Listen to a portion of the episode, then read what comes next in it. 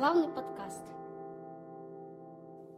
Как уже я до этого говорил, это третий, третий номер, номерной, как номеровой, короче, третий по счету э, православный подкаст. Не юбилейный пока. И сегодня у нас тоже будут интересные темы для беседы. И вы тоже можете писать в комментариях темы для беседы, и мы э, попробуем ответить. Ну, я-то не знаю, как вот отец Николай точно ответит на ваши все православные вопросы. Я полукровка пока еще в этом деле. Э, Гарри Поттер посмотрел. Вот, э, отец Николай, давайте, у вас есть какие-то ко мне вопросы, а я потом вам задам. Да, здравствуйте, давайте. здравствуйте всем. Вот, сегодня у нас, наверное, первая трансляция, да, да. наша, вот, очень интересного подкаста. Ну и вопросы у меня, конечно, я подготовил заранее. Готовился, долго да. думал и мало чего придумал. Но первый вопрос хотелось бы обсудить. Это, наверное, самый острый вопрос среди молодежи, сколько я вот не сталкиваюсь, это татуировки. Угу. Вот как вы относитесь к татуировкам? Вот ваше мнение, как бы церковляющегося человека. Вот э, изначально, наверное, э, где-то лет, наверное, пять назад я когда-то хотел себе татуировочку, значит, такую, ну, чтобы она незаметная была. Ведь на запястье, еще где-то. Но потом я вот сходил в армию, вообще в армии очень меняет человека, его сознание, мировоззрение. И почему-то я передумал, думаю, а зачем, зачем портить свое тело? Вот оно мне вот дано такое, вот мама меня родила, вот я весь такой беленький, э, чистенький, чистенький летом черненький, вот, и как-то, наверное, морать оставить хочу вот полностью себя таким вот чистым от татуировок. Я не говорю, что это, возможно, плохо, это, это плохо э, в том возрасте, когда э, вот ученик, ученик, то есть э, в статусе школьника находится человек, вот так я скажу это. То угу. есть вот я считаю, что это да, ну, а когда уже человеку 18 лет, то, конечно, он, пожалуйста, сам себе решает. Но, опять же, мы говорим про православных э, людей, да, про православных. Угу. И, ну, тут тоже такой. А если, к примеру, отец Николай, вот э, человек себе здесь вот на, получается, на плече э, крест. Э, С куполами на всю, во всю грудь. Охватывает уже другая аудитория. Вот. Но если крест вот себе, да, вот здесь вот на, на плече, получается, это плечо, это предплечье, если не ошибаюсь. Ну, вот. можно немножко, наверное, историю все-таки вот. татуировок. Давайте да. заденем. Начнем с нее. То есть изначально татуировка, она э, набивалась в каких-то культурах, да, древних. Мы знаем, сейчас мумии достают это всюду, да, где-то можно увидеть какие-то тату- татуировки. И, и татуировка, она обычно имела какой-то смысл, несла под собой, да, сакральный. То есть это либо э, жрецы были какие-то, то есть религиозный какой-то подтекст, либо какое-то э, жертвоприношение было, да, человеческое, либо это э, обозначало, быть может, какой-то ну, статус в обществе, да, mm-hmm. то есть какой-то выш, высокий, вот. И э, татуировки, они были не для всех изначально. То есть не каждый мог бить. И в некоторых культурах это до сих пор сохранилось, да, допустим, э, ту же океанию взять, у них там вот э, э, мультик, да, Муана. Угу. Вот, очень интересный, кстати, веселый да. мультик, да. Вот, Ярославу Кривушину, Соне, привет. Вот, и там это, в принципе, уместно. То есть в нашей культуре, традиционной русской, все-таки не принято как-то менять, да, свой образ Э, и тем более в православной культуре я тоже не помню, чтобы, ну, например, ну, я, допустим, для себя как это определяю. Ну, я не видел и не слышал, и смутно себе даже, наверное, не могу представить, чтобы Христос или апостолы, например, где-то себе там что-то набили. Вот. То есть крест, он изображался где-то, к нему особое было почитание. Его не просто били где-то там на теле и так далее. То есть крестики носили, рыбки носили вместо крестиков когда-то. Жилища, да, тоже изображали крестное знамение где-то, ну и, и с чем христианин сталкивался. Его где-то рисовали, но не на себе. Вот, то есть как-то принято все-таки э, подразумевать, что тело христианина – это храм Духа Святого. И изначально вот этот смысл, наверное, и вкладывался в э, формирование и греческой культуры, да, ну, ну во втором в общем, от Рождества Христова, да, которое потом пошло, развелась и на Руси, в принципе, тоже как-то, ну, такое себе. Вот, поэтому я для себя решил, что я не буду себя искажать э, вот именно такого тоже красивого, наверное. вот, и да, поэтому как-то не рекомендую, в общем. Ну, вот. Вот если не ко мне, то знаете такой вопрос. А как вы думаете, вот, знаете ли вы, Петр Первый, он был православным человеком? Так вот если углубиться в историю. Я что-то задумался почему-то. И подумал, mm. и были ли у Петра Первого татуировки в то время? Вот я не скажу, наверное, это больше историки скажут, были или не были, но э, назвать его традиционным православным человеком нельзя. Мгм. Возможно, он был христианином, вот, но со своим каким-то представлением, но это не православный, потому что христиане бывают у нас э, разных деноминаций, это и католики, и протестанты, и баптисты, и так далее, тоже христиане. Ну вот, но а раз он равнялся все-таки там окно в Европу, да, у нас проковырял, а, вот, прорубил, и как-то старался вот все оттуда брать, да, это Голландия, и все вот такое Мгм. вот. Возможно, он э, и какие-то взгляды религиозные тоже оттуда взял. Вот. Ну, судя по его действиям, скорее всего, так и было. То есть, как мы видим, его какие-то действия в отношении церкви, а, вот, в отношении духовенства, монашества и так далее, то есть, скорее всего, это оттуда было взято. Вот. Потому что до него, ну, не было такого. Например, Петр I упразднил патриаршество как институт. То есть 1700 год, патриарх Адриан умирает, и все. И с тех пор у нас не было патриарха до 1917 года. Вот. Когда патриаршество учредили, а заново возобновили. Вот. То есть буквально ну, в солидный промежуток времени, да, не было патриархов у нас. Вот. А на Западе, в принципе, патриархов не было, там был папа один, и все, он всем рулил и заправлял. Вот. Как-то так. Так, вопросиков у нас пока еще не подоспело. Вот, ну, спрашивали, какая тема. Вот, я говорю, что тема любая. Фристайл. Ну, поэтому будем на вас определяться, какая тема.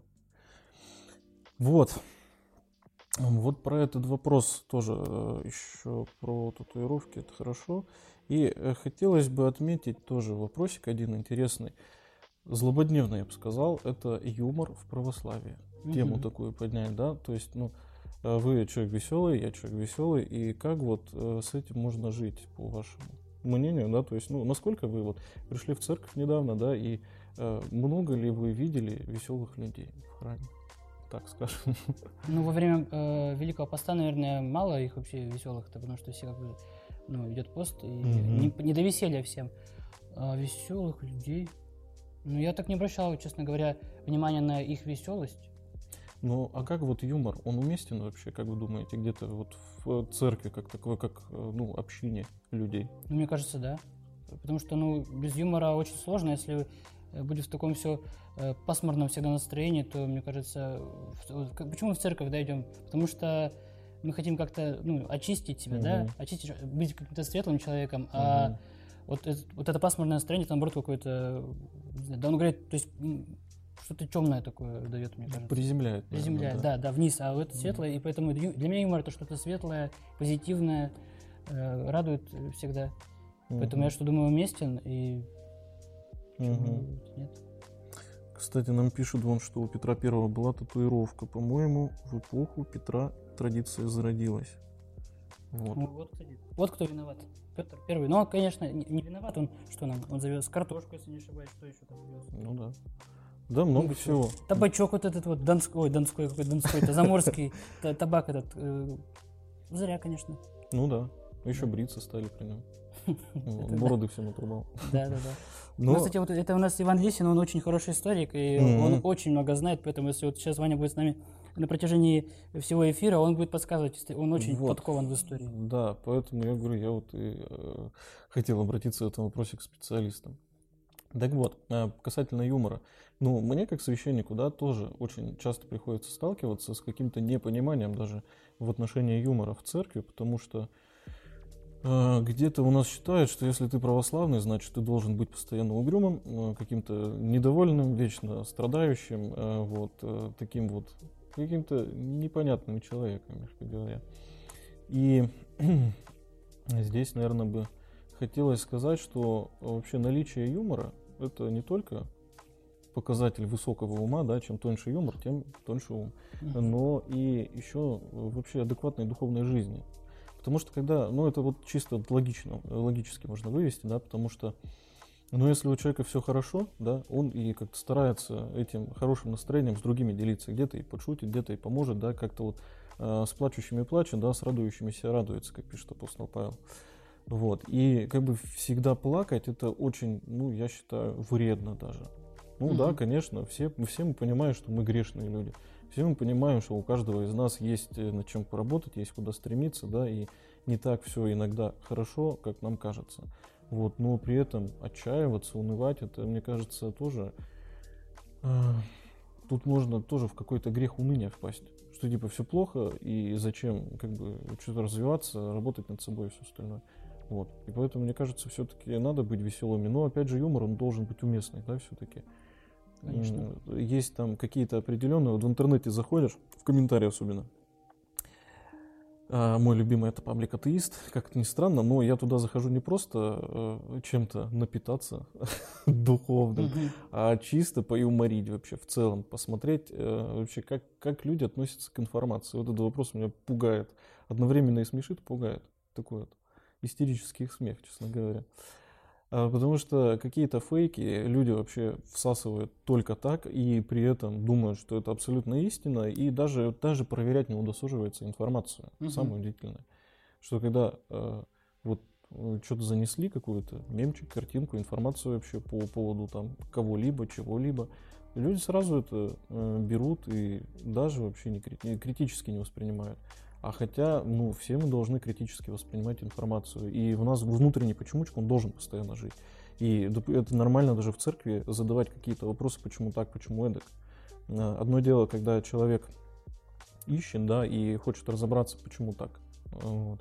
Это одно дело. А когда человек именно с позиции э, какое-то презрение выступает и транслирует вот это вот презрение свое в массы, я считаю, это, ну, это токсично mm-hmm, в целом, да. да.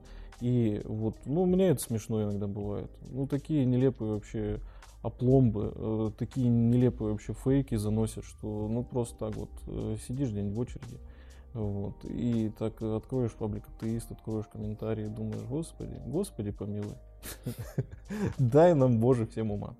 Вот. Быть может, это неправильно, быть может, э, даже я где-то иногда в каких-то чатах тоже меня заносит какой-нибудь чат. Тоже иногда бываю рисковат и грубоват, возможно. Ну, люди пишут. Хотя я вроде стараюсь так вот с юморком отнестись. Вот, но тем не менее. Вот. Надо все-таки уметь смеяться тоже. Вот. И почему я тоже сказал, что качество юмора, э, тонкий юмор, это вот показатель ума. Когда мы шутим над какими-то такими нелепыми, глупыми вещами, то есть и тут э, особого ума не надо, да, особо напрягаться даже не надо. А когда человек пошутит так, что единицы поймут, вот это да, вот это вот профессионализм, мне кажется. И, допустим, сейчас у нас вот э, жанр стендапа развивается, да, вот такой вот э, такие какие-то вещи, то это тоже, мне кажется, интересно. Вот э, какие-то стендаперы у нас э, тоже расслоились, да. Там, например, один стендапер очень плоско шутит на какие-то там глупые темы такие, что, ну, и люди смеются, вроде mm-hmm. все тоже нормально. А некоторые стендаперы там выходят довольно-таки так тонко и интересно шутят, что прям вот удивляешься, насколько человек, правда, вот и подкованный в какой-то теме, насколько у него широкие знания и так далее. Вот. И над какими-то темами все-таки смеяться не стоит. Вот. Э, и не нужно даже их задевать, потому что это ну, как-то повредит, наверное, что ли. Ну вот, отношениям с близкими. Ну, вот. У вас есть какие-то вопросы? Э, да, у меня есть вопросы. Вот, отец Николай, как, вот я давно его хотел задать, как православие относится к кремации? Вообще, э, угу одобряет или не одобряет этот процесс? Ну, православие, оно все-таки не одобряет этот процесс, потому что изначально, да, у нас это символизм. На самом деле, вообще, вот тема с э, вот эта вот смертная тема, она очень интересная и символичная. На самом деле, мы даже иногда, ну, как бы в силу возраста, да, мы молодые люди все-таки, как ни крути.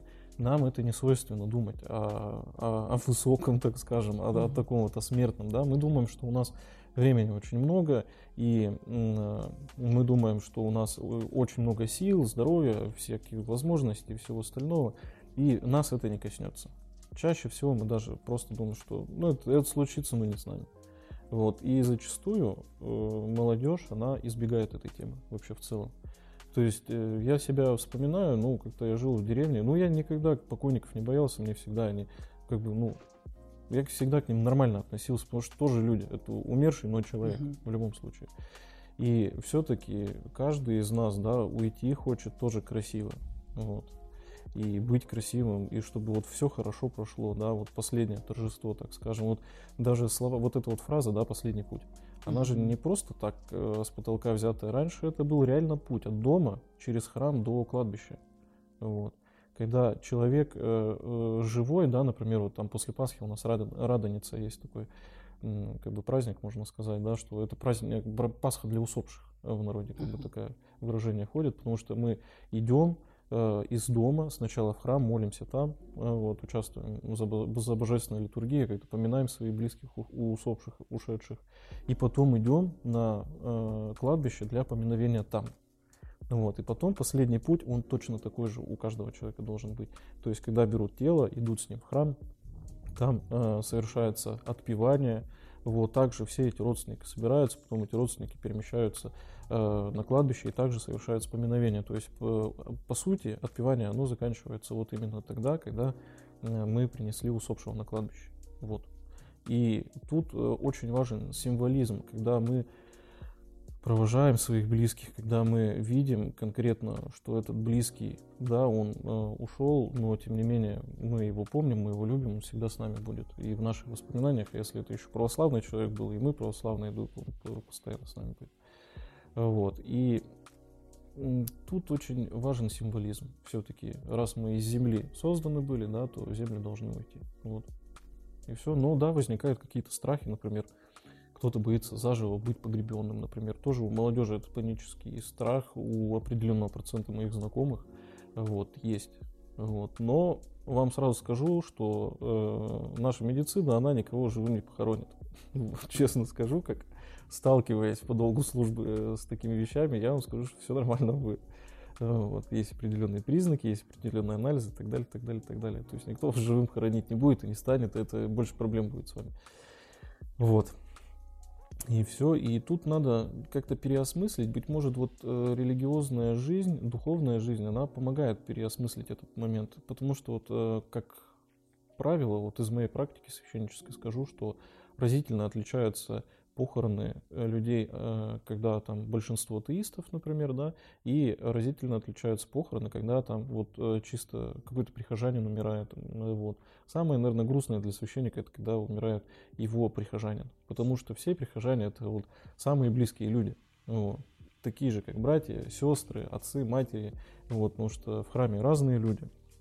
Вот, и да, прям, прям, прям грустно очень. Э, вот, и очень сильно отличаются по эмоциональной составляющей. То есть, если для атеиста смерть это, ну, это все конец, да, конец всех концов, угу. то для православного это только начало. То есть самое интересное это начинается возле смерти, как неудивительно. Вот, и да, то есть у нас есть э, предание церкви, которое содержит какие-то вот моменты последующей э, жизни после смерти, и у нас есть слова Господь, э, Господа нашего Иисуса Христа, который говорит о том, что примерно будет там и так далее. Вот, и здесь нас живых это и мотивирует для чего-то быть лучше, быть чище, быть светлее, быть добрее и так далее. Ну, по крайней мере, вот я для себя понимаю, что, ну, да, если бы вот не религия, быть может, какие-то ошибки я бы в жизни сделал, вот, непоправимые. Но, слава богу, я с детства все-таки ходил в храм, и э, я сейчас вижу, оглядываюсь, да, то, да, Господь меня реально уберег каких-то вещей, вот. И в плане кремации, ну, не знаю. Ну, как близкого сжигать можно? Ну, это, ну, это неправильно же. Да, быть может, это красивый какой-то элемент запада какой-то идет, там, прах, там, над морем. Но у нас в Сибири нету моря, у нас речка Ишим есть. Вот, ну, может туда развеять, конечно, но вряд ли кто-то захочет. Вот, поэтому, а кладбище у нас там поле красивое, очень тоже интересно так приходить подумать. Кстати, насчет кладбища. Так, давайте, что там у вас Рекомендую, кто будет в Тобольске, обязательно посетить заваленное кладбище. Оно старое кладбище, там тоже храм стоит. Уникальная, интересная история этого кладбища. Там лежит даже друг Пушкина, Вильгельм Карлович Хильбекер. Очень интересный человек, очень интересная жизнь. Там и еще другие декабристы. Там 7 э, человек декабристов лежит. И, и там даже еще, кстати, лежат э, купцы Корнильева, вот, угу. которые были меценаты в Тобольске. Тоже интересно. У них прям усыпальницы стоят. Очень-очень круто. Очень рекомендую посетить это кладбище. Вопрос задает. Да. Иван, хотелось бы услышать о взаимодействии науки и религии в нашем веке. Ваше мнение. Ага.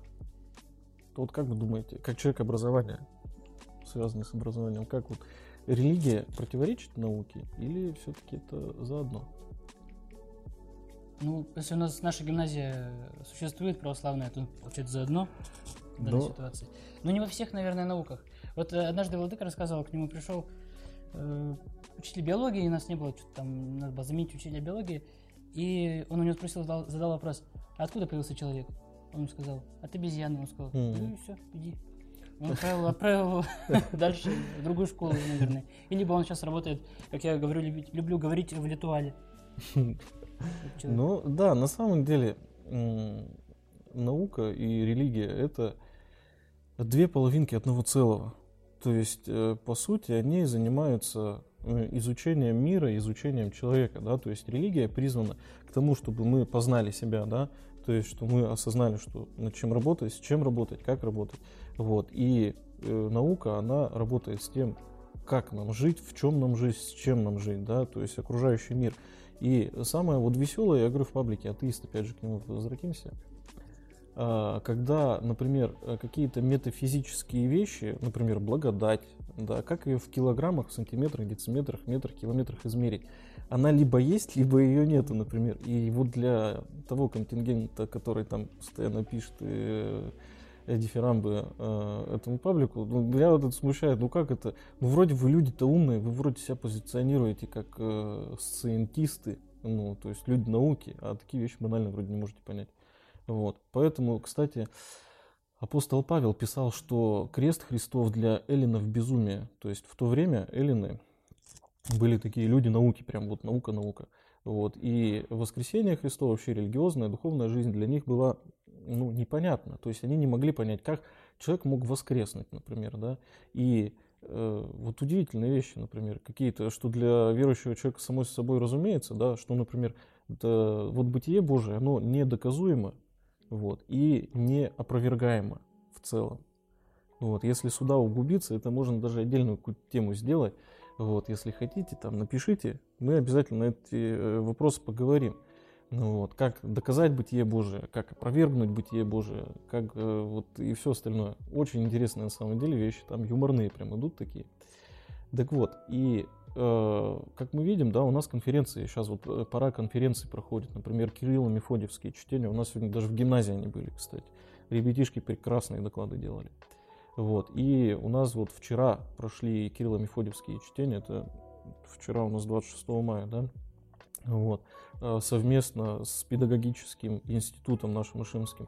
Тоже интересные доклады, и все говорят о том, что должно быть соработничество. Вот, потому что церковь, она не против науки. И Джордана Бруно, его сожгли не за то, что он научный взгляд донес. Посмотрите, за что сожгли Джордана Бруно. Да, нам Иван Викторович, если он нас слушает, скажет, он знает Джордана Бруно, и Жанну Дарк тоже сжигали, он знает, он всех, кого сжигали, знает. Так, тут вот, э, ну, в общем, отец Николай, вы считаете, что э, в, такой в совокупности могут вместе... Это две половинки Да. одного целого. Они вместе только сделают нашу жизнь интереснее. А когда одни там, как лебедь, рак и щука, это неправильно. Это нехорошо. Так, э, Ма- Маркус Упоров Ага. спрашивает, ну это к предыдущей теме, э, многие говорят, что не хотят разлагаться и гнить в земле, а хотят быть кремированными. Да там уже без разницы, кто кого нюхать-то будет там. Вот. Поэтому меньше кушайте фастфуда или больше. Если кто не хочет разлагаться, кушайте бургеры. Там много всякой химии и не разложишься. Вот так вот. Вот. Так, отец Николай, скажите, а как к космосу относится вообще православие? Гагарин летал, Бога не видел. Ну вот, да, да, да, есть же такое, что да. Все думают, что когда э, Юрий Алексеевич Гагарин полетит в космос, что там увидит Бога, там еще что-то. Но, как оказалось, он не увидел его, получается. Ну да. Так э, и Гагарин-то он не преследовал цель-то Ну да, Бога-то да, да, увидеть. Ну, конечно. Бога ищут другими целями. Он не в космосе, Бог везде. Вот. И если кто хочет Бога увидеть, просто посмотрите на свою жизнь, да, на какие-то моменты. Задумайтесь о том, для чего вы вообще созданы, для чего вообще родились. Какая у вас цель-то в жизни, по сути. Вот. И, быть может, кто-то э, остается наедине с вот когда с самим собой полностью, вот тогда он понимает, что все-таки есть что-то или кто-то, какая-то сила, которая э, влияет на его жизнь, да, третье лицо вот, в его жизнь помимо окружающих. Вот, и тут э, вообще вот это вот, э, как сказать-то, э, момент веры, он у каждого в свое время приходит. У кого-то в детстве, у кого-то в преклонном возрасте, у кого-то в юношестве, у каждого по-разному. Знаю очень многих людей, которые были жесткими прям атеистами, такими вот прям матерами, вот, но потом занимались какой-нибудь библейской археологией, вот, раскопки устраивали и так далее, пытаясь опровергнуть Библию. Вот, находили какие-то доказательства и потом становились горячими христианами. Что западные какие-то исследовали, что наши какие-то э, русские, российские ученые и так далее. То есть вера, она, она свойственна человеку. Один церковный писатель писал, что душа по природе христианка. Вот, она всегда ищет Бога. И тут важно не закрываться в своих каких-то убеждениях, а если действительно хотите найти ответ на этот вопрос, надо искать его, а не просто говорить, что э, уши затыкать и говорить, ты не прав, потому что, например, ты с крестом или там еще с чем-то и так далее. Вот. В любом случае, э, надо со всеми, даже если у человека веры нету, то есть ничего страшного, церковь к нему тоже нормальная, церковь его любит, и все мы должны его любить, вот, православные и неправославные, и всякие разные. Э, вот, потому что православие это, или там вообще религия это как убеждение личное. Кому-то нравится рок, кому-то рэп, кому-то попса, кому-то зеленый цвет, кому-то синий, но они же не враждуют между собой. Вот. И нам не стоит враждовать и как-то на это самое дело. Вот, но в космосе, изучение космоса это очень интересно на самом деле. Вот, потому что это мы думаем, что мы живем да, здесь на Земле такие важные люди. Вот. А в космических масштабах мы просто пыль. Возможно, есть какая-то другая раса, у них своя вера какая-нибудь тоже. Возможно, но кто его знает. Но пока, пока ничего нету, никто нам не отвечает на наши посылы, позывы вот, космические. Вот, поэтому ну, надо эту стадию развивать тоже, науку эту развивать и вкладывать в нее. И каждый, я думаю, православный тоже должен этим интересоваться. Ну, я, например, мне интересно вот эта вот вся тема, потому что скоро у нас будет суперлуния, опять же. Ну, это, это когда это? Анонсируйте это мероприятие. Ой, это скоро, я не помню число какое, но в конце месяца, может, в начале июня, когда Земля э, очень близко с Луной сойдутся, и там будет очень большая красивая Луна. Прям романтика-романтика вообще. Обязательно надо выучить серенады, попеть женам, девушкам. Э, Иван пишет у нас активный, Иван Викторович. Э, э, хороший вопрос про космос. Недавно смотрел фильм Карла, Карла Сагана, это у вас буква Г в вашем шрифте? Сагана? Да. Очень много ответов там. А, это фильм Карла Сагана. Спасибо большое, Иван Викторович. Обязательно посмотрим. Интересно будет э, посмотреть фильм угу. и получить там ответы. Да, ну, очень. Потому что тема эта космоса, она не изучена. Вот, и очень много изучать те же черные дыры, например, да, Стивен Хокинг. Насколько да. над ними бился. Очень много бился. Вот. И прям уникально, когда вот там фотографию, да, черные дыры-то сделали. Прям интересно. Прям все замирали с этим. Или когда там кварки какие-то открыли-то, когда коллайдер-то запустили, угу. тоже там же все, все в напряжении были, жили, что, что будет, если антиматерия-то это появится-то, господи боже вот, реликтовое излучение. Очень много интересного всего изучать и изучать. Поэтому надо хорошо учиться в школе, ну, вот, постигать науки, учиться в вузах хорошо, чтобы вот быть именно умным, интересным человеком. Ну, вот. Так вот. Если у вас какой-то вопрос есть ко мне, потом я потом еще задам. Да, наверное, у меня, конечно, будут вопросы. Я готовился. Вот, э, ну, кстати, тоже хотел с вами пообсуждать такую тему, как вот, э, наверное, мы ее обсудили с вами, прогресс и какой-то регресс с точки зрения вообще христианства в целом. То есть противник ли э, христианства прогрессу или не противник. Вот, ну, я думаю, мы ответили да, на этот вопрос, на эту тему. Угу. Потому что много очень э, сотрудничества и соработничества в плане науки именно христианской. Если, кстати, будет кому-то интересно, загуглите священники, например, или ну, вообще духовенство уч... Э, и ученые, напишите, и все. Два слова в гугле. Удивитесь вообще, какие люди у нас являются священнослужителями или монахами, или монахинями, но при этом уникальнейшие люди. В Тюмени, кстати, служит один священник, у него отец епископ, вот, но он работал э, в НИИ, в Москве где-то в, куч... ну, в каком-то научном исследовательском институте. У нас, кстати, владыка кандидат. Владыка ученый, да, ну, он ученый. По пчелам, он все вот и до знает про пчел. Ну, кандидат биологических наук, вот. Как разводить, как он какое-то лекарство, даже он рассказывал, кстати, ну. владыка. Какое-то они изобретали лекарство, не знают от чего, ну. с своими подопечными. Ну, что-то там до конца не получилось. Почему-то надо его приглашать, как-нибудь пригласим его. Ну да. Вот, пожалуйста, вопрос. э, Вот Данил Альдарович Султанов говорит, вчера было супер, суперлуние. Да, вот вчера, наверное, было. Ну, вчера, да, большая луна, кстати, была.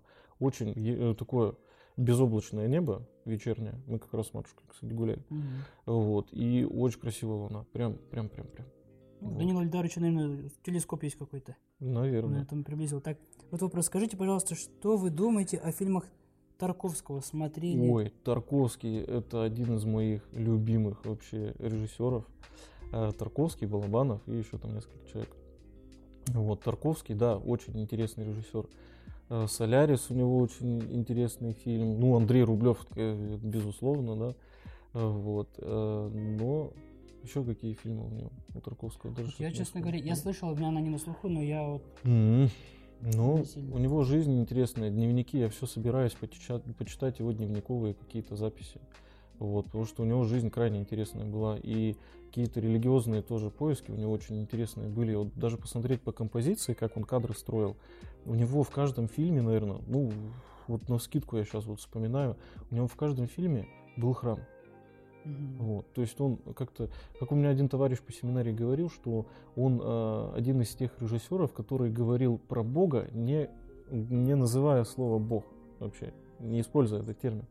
Вот, и как у него герои там рассуждают, как они взаимодействуют между собой. Очень интересно. Вот. И все, ну, вот мне вот сейчас вот вспоминаю фильмы, которые ярко прям отпечатались в голове. Это вот «Солярис» и вот Андрей Рублев, конечно, я их пересматриваю периодически, потому что очень классно. Вот тут буквально пару недель назад хотел даже «Солярис» обратно пересмотреть. Вот. Кстати, игра «Сталкер» по «Солярису». Вот. Его идея Тарковского это была. Ну, вот. Удивительная вещь, да.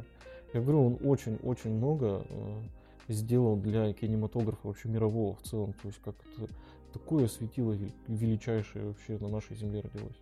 Вот. Вот да, вот Данил Альдарович пишет «Сталкер». Мгм, ну, Да. да. Да. Надо тоже пригласить Данила Ильдарович вас. Вы тоже много чего можете рассказать нам. Интересного. Там всех пригласить. Главное, Да? главное не бояться приходить выступать. э, вот. Вот так вот. Потому что у нас дружеская такая ламповая атмосфера. Вот. И все, и поэтому, да, интересно. Ну, потому что, ну как, надо общаться друг с другом, надо вот обмениваться опытом. У каждого человека есть свой опыт, безусловно, да, интересный какой-то житейский. Вот, и, кстати, про ваш опыт я тоже хотел спросить. Это, собственно говоря, вопрос. Мгм. Вопрос в том, вы вот ведущим были, да, какое-то время Ну, своей жизни? так, да. Было время, когда я очень активно этим занимался. А Мгм. сейчас так, э, по надобности, если просят. Все мероприятия в гимназии. Ну, Вот, ну, большую часть, по крайней мере. Но на самом деле вопрос-то вот в чем. Топ-5 каких-нибудь самых таких неприятных моментов вот у ведущего какие могут быть? Например, или, например, топ-5 песен самых таких, от которых ну, просто аж, это, аж глаза дергаются и непроизвольно. Это был у меня один случай, я всем его там рассказывал, кого моим друзьям, вот и вам тоже, друзьям, и рассказываю. Э, Как-то вели мы с Александром Текерем, что ли, э, мисс студенчества, и перед началом мероприятия мы пошли в зал с микрофонами и спрашивали у народа, как у вас дела, как настроение, как чего. И вот я подошел к одному пареньку и говорю, ну что, как у вас настроение? А он мне без микрофона э, по- послал меня, просто сказал, э, Мгм. послал Ты, ты меня. не прав добрый Я человек. такой, я, конечно, я пишу, у меня так, так настроение внутри меня, а улыбка-то мне все равно на лице надо держать, я так, все так упало мне. Я такой, спасибо очень, спасибо большое, и дальше пошел. Вот, вот такие вот бывают случаи. Не знаю, что только в Ишиме это или еще, может, в Кургане, если таки- такое может произойти, в Челябинске. В таких суровых городах. Ишим тоже приписал к суровым городам. Э, Какие еще бывают э, ситуации? Ну, ситуация, когда вообще звука нету, например, вылетает аппаратура вся, и ты ведешь мероприятие без микрофона. Но это уже зависит от профессионализма ведущего. То есть он просто этот микрофон отложит и начнет вести, потому что если он умеет публику держать голосом без микрофона, то он и проведет до конца э, это мероприятие. Но вот самый запоминающийся это тот, который я вот Мгм. упомнил. Это, конечно, я вообще не ожидал так. А какие песни не стоит, не стоит использовать на мероприятии? А вот эти вот, вот стандартные, мне вот что не нравится, это всегда стандартные вот эти фанфары, э, вырезка вот это из группы Абба, вот это есть, э, как она, я не- сейчас не воспроизведу ее своим ртом, но вот, вот я вот устал от этого стандарта. Вот этих вот вот. Мгм. Нужно что-то новое уже придумать. нашим звукооператорам, которые озвучивают мероприятия в нашем городе, да и вообще в целом других каких-то. М, Так, вопросы там, по-моему, да, уже что-то куча там. Так. Данил Айдарович написал. Ага. Если внимательно смотреть фильм 60-х, во многих фильмах прослеживается тема православия. Ну, да. Ну, да. Э, На самом деле, вот э, фильм, опять же...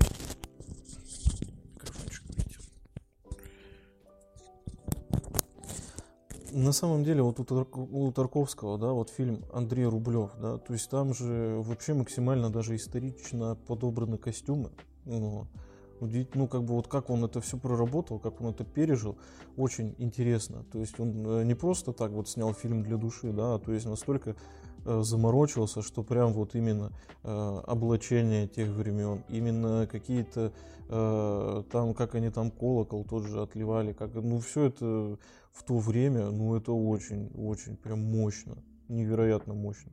Вот, да, и многие какие-то люди, они все-таки, ну, духовный поиск был, мне кажется, вот э, у всех, у всех э, поколений, даже э, в годы советской власти. Вот, кстати, опять же вопрос, как вы празднуете пра- Пасху дома? У вас какие-то пасхальные традиции есть? Ну, как Ну, тради- семейные ну, традиции какие-то. семейные, то, что э, обязательно пасочки пекут, я яичко Ага. красим. Вот такая традиция у нас. То есть, и, и, наверное, из этого все. Мгм. Мне просто мама вот рассказывала, она у меня таких уже старых годов, вот старой закалки, еще там 50-х. Вот, и э, у нее, получается, учителя какие-то в школе были, они как раз уже были новый человек коммунизма такой уже, да, то есть это вот учителя моей мамы были. То есть люди такие безбожные, грубо говоря, самые такие э, квинтэссенция безбожности, наверное. Вот, и э, вот эти вот учителя, она говорит, э, сначала говорили в школе на уроках, что вот, не дай там, э, не дай бог, что если кто там, зна- значит, это покрасит там яйца или будет там куличи какие-то выпекать, что там прям это, в общем, э, бит будет много, но э, потом эти же учителя на Пасху приходили к ним в гости, к э, родителям э, мамы моей, да, то есть бабушки дедушки, вот приносили опять же эти крашеные яйца, какие-то пасхи, куличики и все такое. То есть для нее это такой диссонанс был определенный. Вот, тут вроде они говорят, что нельзя, а тут вроде приходят и все все равно празднуют Пасху. То есть, ну, сколько ну, вот советская власть не пыталась, да, это вытравить, все равно это оставалось. Да, и все равно вот Мгм. этот поиск духовный он всегда был и всегда сопутствовал всем э, поколениям. Вот, и, возможно, в, вот в 90-х годах прям такой вот прям голод был по религии, прям вот э, такой ненасытный. Вот, и люди увлекались там всем, что касалось вообще духовности. Это не только православие, это какие-то э, оккультные практики, какая-то эзотерика, там все такое. Вот. Книги писались там. Это сейчас уже как бы андеграунд в интернет ушло. А раньше-то это был прям мейнстрим. Вот. Все там заговоры налево, направо от всего.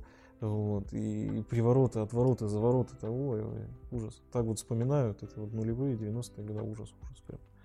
Вот. Данила дальше написал, ребята, спасибо за эфир, всегда приятно вас слушать. Спасибо. А вам тоже большое спасибо за вопросы, которые приятно видеть. Ну. Так, ну вот. Отец Николай, а я задам такой вопрос, возможно, и Мгм. глупый, не знаю.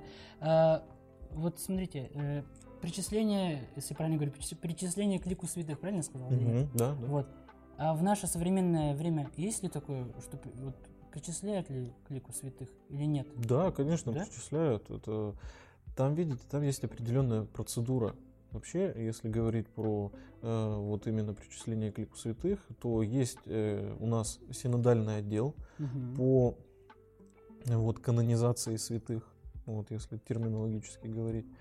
То есть э, исследует, ну, там, допустим, вот э, жил был святой, какой, ну, какой-то человек особо почитаемый, православный, все в Бога ходил, там верил, все, собираются какие-то свидетельства, там проводится колоссальная работа, вот в плане историков, кто вот, э, историк тот поймет, то есть когда соб- собираются биографию полностью устраивать, буквально вот там чуть ли не по дням, не по часам.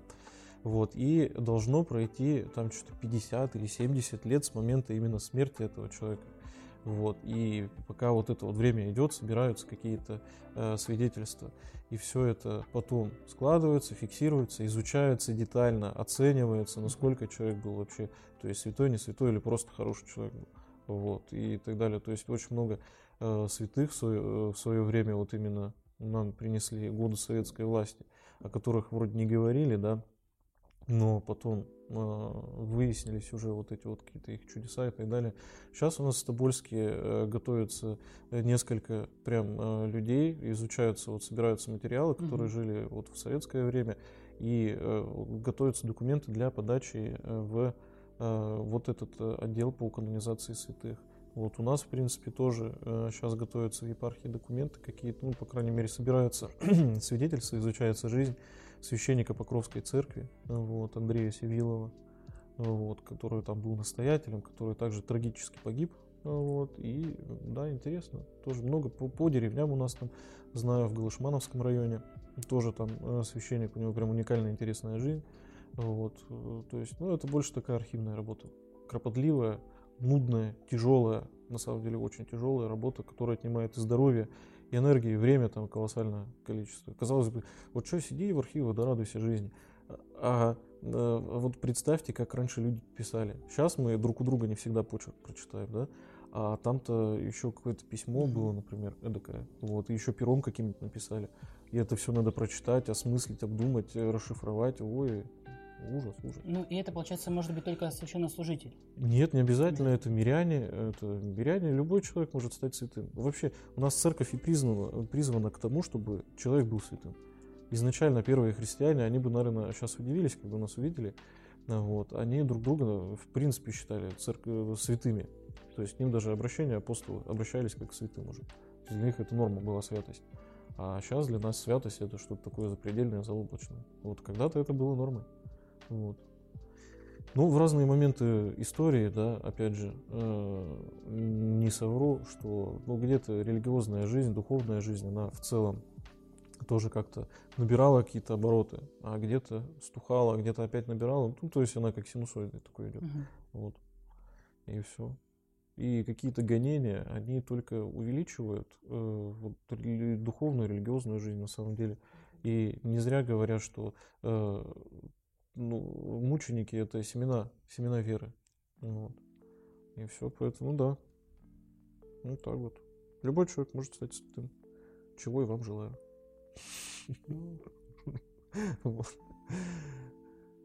Не в этой жизни, наверное, не знаю. А, отец Николай, еще вот у меня вопрос. Э, как э, стать владыкой? Понятно, вот есть какие-то угу. этапы, как стать владыкой. Вот наш владыка Тихон, да, угу. тоже прошел какие-то этапы определенные, и вы наверняка, как священнослужитель, вас этого, этому обучали, наверное, в семинарии, говорили, угу. наверное, что каждый из вас может стать владыкой, наверное, мотивировали как-то, я не знаю, вот, э, расскажите, пожалуйста, что угу. вы знаете об этом. А, ну, э, стать владыкой может только монашествующий человек. Я как человек женатый, семейный, я не могу стать э, архиереем. Mm-hmm. Вот. Не потому, что там что-то, что-то, ну, вот такая вот традиция у нас в церкви в свое время. Э, традиция, она была иной, но сейчас у нас э, рассказываю, как есть. То есть человек э, идет в монастырь, становится послушником, проходит искус. То есть искус, он может быть там довольно-таки долгий, там 7 лет, 10, 15, 20, 30, 40. Там в зависимости от монастыря, от э, жизни этого человека, конкретно от его вообще в целом духовного состояния даже.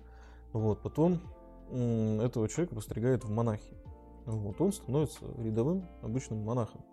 Вот, служит там где-то, что-то помогает, монастырь строит там или еще что-нибудь делает, переводит, может, ну как-то это, просто живет, молится Богу и все. Вот, потом этого человека рукополагают в иеродиаконы. Это э, диакон-монах. То есть у нас у духовенства, э, как вот на морфлоте, и как на у, как, у какого-то сухопутного, например, подразделения mm-hmm. тоже э, свои определенные звания, но в целом они э, называются по-разному, а одно и то же имеют под собой. Вот. Э, и иеродиаконы ну, его рукополагают, все, он становится диаконом, но монахом. Потом следующая стадия это иеромонах, то есть это священник-монах. Ну, вот. То есть он также ходит с белым крестом, все практически ничего, он там, никаких изменений у него, ну, как бы внешних не происходит. Все, потом он становится у нас уже архимандритом. То есть это, скорее всего, э, настоятель монастыря или что-то такое. Ну, это очень много времени проходит. То есть может там 20 лет, например, пройти. То есть, условно говоря, юноша приходит, да, там, ну, условно 25, да. Вот 20 лет пройдет, или там 25 лет, для простоты счета. Все, ему 50 лет уже, он становится архимандритом, все, управляет монастырем, заведует, как что-то там, развивает этот монастырь. Вот, потом рассматривается вопрос, если человек талантливый, как-то на самом деле может монастырь построить, все, его могут э, подать его кандидатуру для рукоположения в архиереи, то есть когда человек может управлять епархией. Вот, и все, вот такая вот практика. Но опять же, там могут, э, могут подписать, могут не подписать, изучая вот это вот все. Ну вот. Вот так вот стать. Ну, владыкой быть очень тяжело. Ну, вот. Э, и, ну, такое. Я бы вот даже бы, если вот завтра разрешать, скажут, давайте, женатые тоже становитесь владыками, я не пойду ни за какие деньги вообще. Не-не-не, даже, даже, даже, вообще нет. Вот. И очень много именно женатых священников так и рассуждают. да даже немного, ну сколько я знаю, наверное, 100 из 100 просто все говорят, нет, нет, нет, нет. Ну, вот. Потому что это времени для семьи вообще тогда не будет вообще в принципе. Почему у нас такая традиция-то еще и появилась, что монашество еще больше именно становится архиереями, потому что семейному человеку очень сложно совмещать э, вот э, семью и э, такие просто колоссальные труды на развитие епархии. Потому что э, когда в семье два ребенка, там жена и муж, да, это уже сложно. Все уже э, там выходных э, каких-то отпусков, праздников уже сложно это все делать, да. Конечно. Все семейные понимают. А когда у тебя там, например, клир там 50 человек, вот представьте, у вас 50 детей будет. Вот. Это, это прям ужас. вот, я говорю, для меня это ужас, просто 50 детей. Вот, там какие-то вопросы нам пишут. Быть художником, быть творцом приблизиться к создателю. Так Гоголь видел проблему в том, чтобы писать и творить. Существуют ли виды искусства, противоречащие искренней вере, служению? Вот. Ну, в плане искусства тоже дело-то интересно на самом деле. Скажу так, что дух творит форму. Ну вот. И какой дух, такая форма. Ну вот. Э, и мятежный дух будет творить мятежную форму добрый, хороший дух, если в нас будет пребывать, то он будет э, творить э, доброе, вечное, светлое. Вот. И да, допустим, есть у нас современное искусство, к сожалению или к счастью. Вот. И это в фильме «Один плюс один», да, очень угу. ярко показано. вот, ну что это такое? Ну, такое себе. Где-то есть, конечно, художники-авангардисты. Там у них своя тема, это хорошо. Тот же Малевич, например, да, то есть какие-то вот черный квадрат, у него там кубизм был в целом э, в искусстве преобладал. Но э, такое вот, все-таки надо делать так, чтобы это было красиво. Вот, без перформансов. Есть там Павленский, да, у нас художник этот. Сейчас во Францию он уехал. Ну, такое себе, такое себе. В общем, должно быть это все-таки для развития должен быть э, профессионализм. Например, вот картина Айвазовского, когда посмотришь, да, как он изображал море, насколько это вот прям да. уникально было. Ужас. Или Шишкин, там, Мишки в лесу, например, да, как это прям удивительно было передать лес. Хотя вот про Шишкина тоже такая история интересная была, что он э, человек был не очень умный, то есть ему науки. Это не, это не про нашего главу. Да, Пожалуйста. очень, это... очень важно. Это художник был, это, это был художник. Вот, написал э, шедевр «Мишки в лесу», все его знают, если конфеты ели, тоже есть э, конфетки даже такие «Мишки в лесу», очень вкусные. Вот, и он был не очень умным человеком, uh-huh. вот, ну, ему нау- науки тяжело давались, и преподаватели из-за этого раздражались, и просили его просто иногда выйти, когда у них не хватало сил научить его чему-то. И он уходил в лес, рядом был лес его школы, и он там ну, вот проводил очень много времени, и поэтому он уникально изображает лес. Вот. А, например, Айвазовский, он очень много времени как-то вот проводил на воде, и он вот очень уникально изображает. И у нас есть Казимир Малевич, который очень уникально изображает квадраты. В темной комнате всю, всю жизнь находился где-то в детстве. Ставили его в чулан, и он поэтому... Но, но кто-то там что-то видит, тоже всякие исследования. Ну, хорошо, пускай так. Если кому-то нравится, да, пожалуйста. Вот. Но все должно быть как-то с, нравственно, э, с, с нравственной, с этической позиции тоже должно быть все-таки красиво, хорошо, удобно. Вот. Может, поэтому Гоголь, кстати, и жег мертвые души свои. по каким-то таким вот причинам, что это не вписывалось в какие-то э, рамки адекватности вообще в целом.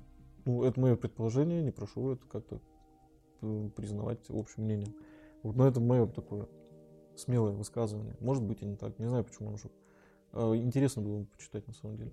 Ну, да, я сейчас тоже подумаю ну, про это. Ну, поэтому, ну, какой, э, какой дух, такая форма будет. Поэтому надо в здоровом теле здоровый дух. Вот. Вот так вот. Всем здравствуйте, с нами тут он там здоровается. Угу. Вот. А, и еще у меня вопрос э, к вашей профессиональной деятельности. Вот, у меня вопрос такого плана. Вот э, очень любят у нас и учителя, и ученики, и все-все-все ругать заучей. и директора, вообще администрацию. Хотя на самом деле работа зауча, она, ну, почему ее ругают? Потому что ее не видно. И вот можете как-то рассказать для всех, э, ну, насколько тяжелая эта работа, собственно. Я-то сталкиваюсь, да, то есть я и с вами работаю, с Ольгой Николаевной, как-то много очень э, всяких разных там проблем решаем именно вот на вот этом вот э, уровне. И до рядовых учителей и учеников это не доходит. Э, вот какие-то проблемы, то есть они на нас сваливаются, и все, и мы дальше их не пускаем. И вот какие у вас проблемы-то возникают, э, что приходится их решать, и сколько это сил тратится вообще в целом? Э, ну, я считаю, что первая проблема, наверное, это проблема того, что, вот по мне, если судить, моей ситуации, то, что я слишком молодой, и многие учителя э, смотрят так, э, с таким вопросом, а почему это вот, ему там 28 лет, а он вот зауч уже, э, что это? И я и не поддерживаю, не каждому не будешь объяснять, э, что, почему, как, чего, что я умею, чего могу. Никто же не знает, что у меня было до того времени. Все же знают, что я пришел в православную гимназию, был сначала учителем физкультуры, затем я был воспитателем, затем математиком, затем уже стал э, кем я стал. Я, уже, я просто забываю даже, что я в этой профессии сейчас нахожусь. Это заместителем директора по воспитательной работе. И чем занимаемся? Ну, в основном это, конечно, большое количество различных бумаг. Различных бумаг, которые, э, по частности, я считаю, что большинство из них лишнее, и это просто вот эта отчетность. Вот. И, конечно же, я, я не считаю, что это как бы работа зауча, но я почему-то для чего-то создаю, стараюсь создавать контент, контент, э, который, как, э, судя по отзывам, нравится всем нашим гимназистам, родителям, то есть они ставят лайки на ютубе, там 30 штук бывает иногда, вот, и работаю, постараюсь работать э, с, точечно с учениками, разговаривать с ними по поводу их какого-то поведения, их внешнего вида. Это, конечно, не так часто у меня бывает э, вот выловить человечка и поговорить с ним, потому что я еще помимо этого веду уроки. Поэтому, если бы у меня вообще математики бы не было, наверное, бы моя воспитательная деятельность, воспитательная работа, она проходила бы э, наибольшим, наилучшим образом. Ну да, то есть на самом деле требований э, вот этих вот всякой бумажной волокиты и вот просто э, требований, что происходит, да, как происходит, кучу инстанций всяких приходит проверять. И на каждую инстанцию, на каждого проверя... проверяющего у зауча должен быть ответ вот, для каждого, потому что иначе начнется еще больше мороки, и тогда уже будут страдать учителя. Поэтому завуч, он принимает основной, наверное, удар на себя вообще, что по учебной работе, что по воспитательной работе. Вот. И это очень, на самом деле, тяжелая работа такая, и порой я даже удивляюсь, как вот завучи на себе это все тянут. Вот. Очень, на самом деле, кто-то думает, что ну стал завучем, вот там командир такой, и ходишь, командуешь всеми, и детьми, и учителями, и все. На самом деле, наоборот, все происходит каждый учитель, каждый ребенок идет и, и командует тобой. Вот, по сути-то. Потому что тут не ладно, там не слава богу, тут что-то надо сделать, там надо дописать, здесь и... А помимо еще э, чего-то, да, у нас же есть какие-то семьи свои, опять же, да, им тоже время надо посвятить, и я представляю, сколько вы работы, наверное, на дом берете. Ну, нет, ну я вообще стараюсь, если тетрадки проверить, я стараюсь их э, все это в школе сделать, потому что в гимназии, потому что дома не до этого не до этого реально в данный период, потому что маленькая дочь растет, которая уже бегает, и за ней нужно следить и чтобы она не убежала и не побежала по лестнице, которая там еще не достроена, очень опасно. И поэтому в, прихожу домой и практически большую часть времени стараемся с женой, с дочерью проводить. Э, вот в этом сейчас трудность небольшая. Поэтому даже не всегда все успевается сделать, все вовремя посмотреть какие-то миллиард писем. У меня вот раньше почта была, на ней было там ну, 20 писем, там я удалял, да, сейчас у меня их накопилось 200, и, и они не прочитаны, и я по мере возможности пытаюсь их прочитать, и то не всегда получается. Ну да, куча дедлайнов.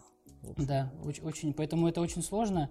И, конечно, пример для, для всех заучей, ну, для меня это вот Ольга Николаевна, конечно. Это человек, который у него все, от и до, это такой, она как будто из Германии, у нее так все да. четко должно быть все, как у немцев, пунктуально. Тут должно быть все по полочкам разложено. И, и кто-то, конечно, говорит, что Ольга Николаевна вот слишком строго. Я тоже сначала считал, и мы дол- долго ругались, Ольга Николаевна, но потом я понял, что, ну, а если такого человека не будет, то что будет? То все будем ходить э, в таком в состоянии расслабленном. Нужно немножко напрягаться, всегда держать, как говорится, в кулаке. Порядке должно да. все быть, особенно если это касается бумаги, потому что э, зауч учитель, да, он отвечает за детей прежде всего во время учебных занятий. И дети это не всегда понимают, родители это не всегда понимают, что именно учитель на себе вот несет ответственность ту же родительскую. И э, мне вот бывает даже обидно за учителей, когда их начинают как-то критиковать. Просто даже где-то вот э, тут у меня давеча была поездка, вот, и что-то где-то краем уха я просто сижу, люди разговаривают о том, что вот, учителя нынче не те, там, вот, а в наше время и так далее. И я прямо аж не выдержал, повернулся и говорю, знаете, что сейчас требуется учителей? Вы что сделали для того, чтобы учитель вообще просто у него 5 минут свободных было? Ну, и все, а только все требуют, требуют, требуют, и бедные учителя, бедные завучи, и, в общем, тяжелейшая работа. Поэтому надо любить учителей особенно. Вот. Потому что учителя все-таки, они тоже вот и уч... работа завуча и учителя, да, она такая тяжелая и незаметная, казалось бы. Ну, вроде научил читать, писать, да и слава богу, как говорится, да. Все, а на самом деле от учителя зависит, от вообще образования зависит качество нашей жизни. Кого мы научим, каких э, детей, да, э, те нас и будут в старости потом обеспечивать. Вот. И наши, и эти же родители, которые критикуют этих учителей. Поэтому мне кажется, вот э, именно подвиг учительский это реально прям подвиг и служение. Не меньше там любого другого служения. Потому что учителя очень много, я говорю, времени Э, именно отдают э, вот, образование. Вот, и есть еще самообразование должно быть, потому что миллиард три штуки курса повышения квалификации, постоянно все надо совершенствоваться, и знания свои совершенствовать, и все остальное. Вот. Вот как-то так. Поэтому да, надо как-то ценить, уважать э, любой труд. Любой труд. Ну, вот, особенно который мы не знаем. Если есть какие-то вопросы, да, допустим, в, по работе там завуча, по работе учителя, можно подойти же нормально, конструктивно спросить, поинтересоваться, и любой учитель, любой завуч объяснит и покажет, и расскажет, и вот прям все. Вот. Я уверен, у них ответы уже заготовлены. Даже, то есть, потому что так или иначе, я говорю, у завуча всегда должен быть э, вот э, именно ответ где-то под рукой.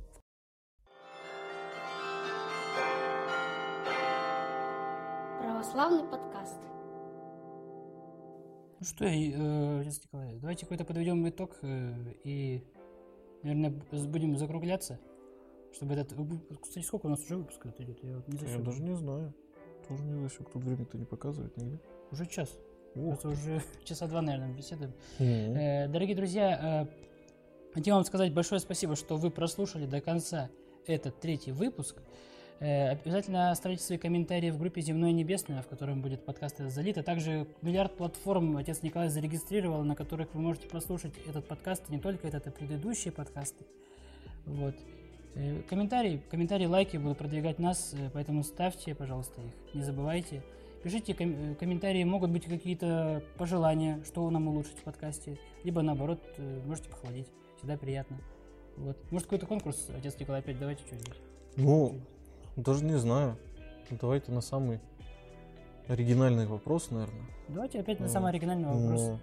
Вам э, самый оригинальный подарок ну, будет да. Э, отправлен. Да. Любую точку э, России.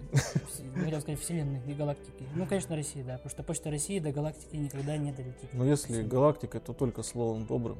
Да. Ну вот. И молитвкой. Большое всем спасибо. До новых встреч. Пока.